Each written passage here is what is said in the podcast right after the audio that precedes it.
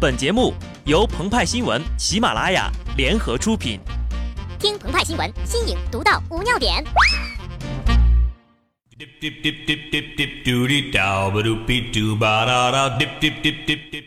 本文章转自澎湃新闻、澎湃联播，听众朋友们，大家好，我是机智的小布。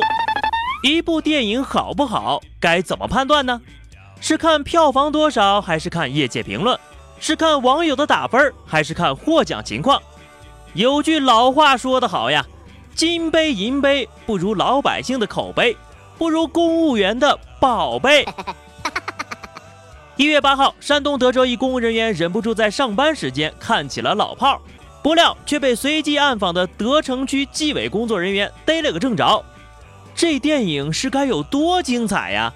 能引得这位同志冒着挨批的风险也要在上班看，这要让冯导知道了，他肯定十分感动地说：“嘿，哥们儿，举起！”事后，纪委在全区对该工作人员进行了通报批评，这大概就是石动燃批吧。鹏鹏和派派也要对他进行批评了，在德州你不打扑克反而看电影，不批评你批评谁呀？知道汪峰怎么追的章子怡吗？就是德州扑克给牵的线。扯远了，扯远了啊！让我们把话题拉回来。鹏鹏就说了呀，身为公务员，却连最基本的素养都不具备，还怎么胜任这个神圣的岗位呀？好一个义正言辞！你的意思是，公务员上班不应该干别的事儿吗？鹏鹏摇了摇头，继续说：“都什么年代了？”连 Windows 加 D 快捷键回到桌面这种弱鸡操作都不会。这次呀，真的要把话题拉回来了。上班就是上班，不管你看的是建国大业还是老炮儿，只要是擅离职守、不务正业，就应该被批评。而且呢，看的还是盗版影片，快通知乐视去举报他。上班就该有上班的样子，但公务人员上班睡觉。上班敷面膜，上班嗑瓜子，上班浏览不雅视频和网页，这些新闻呢屡见不鲜了。鹏鹏和派派作为业内最负盛名的劳动模范和积极分子，实在不能忍受上班时间除了写稿码字以外的事情。但是，当我们看到一则新闻后，才恍然大悟：丽江伤二十人导游提前六年获释，曾被鉴定患旅行性精神病。君不见。急性短暂精神病，原来还有旅行性，难怪呀！领导成天把我们关在屋子里码字儿，不让我们出去旅游，这是怕我们得病呀。于是我们有理由去说，上班爱摸鱼，那大概也是得了精神病呀。上班精神病是指上班族在上班时间常见的一种突发性精神障碍，此病在办公室中多见。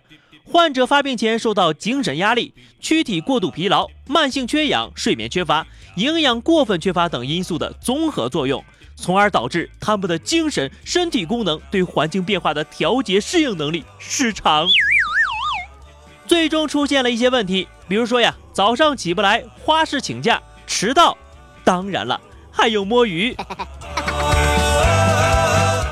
如果说以上都属于笑谈，那么下面这起摸鱼的新闻就真的厉害了，请朋友们坐稳了，老司机要开车了。一月十一号，有网友曝光了昆明市卫生学校一班主任胡某与学生的 QQ 聊天记录，称胡某在聊天过程当中多次用粗俗的脏话表示要与该学生发生性关系，并称信不信老子让你全部挂科等。十二号上午。该校办公室一名工作人员就此事回应称，胡某的 QQ 是被盗了，有异常登录的记录，且发出去的语音并非该老师的声音。但是当天下午，网友给澎湃新闻发来了一份关于药剂六班班主任胡某予以开除公职的处分决定。决定称，胡某用淫秽词句勾引女生，并威胁该生一事属实，依规开除其公职。决定中说。报案后呀，学校领导又多次向胡某说明事件的影响性与严重性。胡某迫于压力，说出了事实真相：QQ 聊天淫秽说辞为本人所为。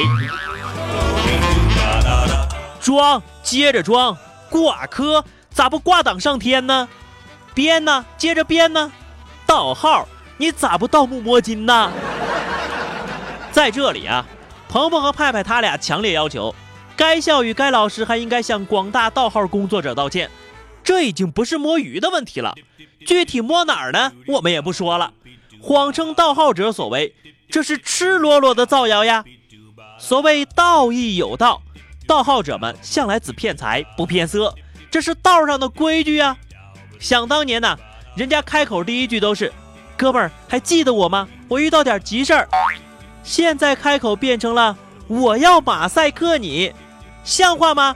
人和人之间的信任呢？”这样一来，叫网友们怎么调戏骗子呀？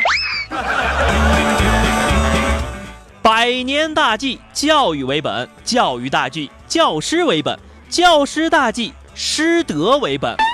这位老师的问题呀，根本不在于上班摸鱼，而是在于越过了法律和道德的底线，还欲盖弥彰，最终自食其果，老司机车毁人亡了。